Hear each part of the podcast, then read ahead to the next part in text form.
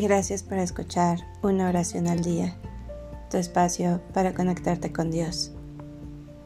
Gracias a ti, ya son más de 100.000 reproducciones, lo cual inspira esta cuarta temporada, pues me gustaría enfocarme en oraciones que están basadas o inspiradas, mejor dicho, desde el amor y la gratitud. Muchas veces solo buscamos a Dios en tiempos de oscuridad, de dolor o sufrimiento.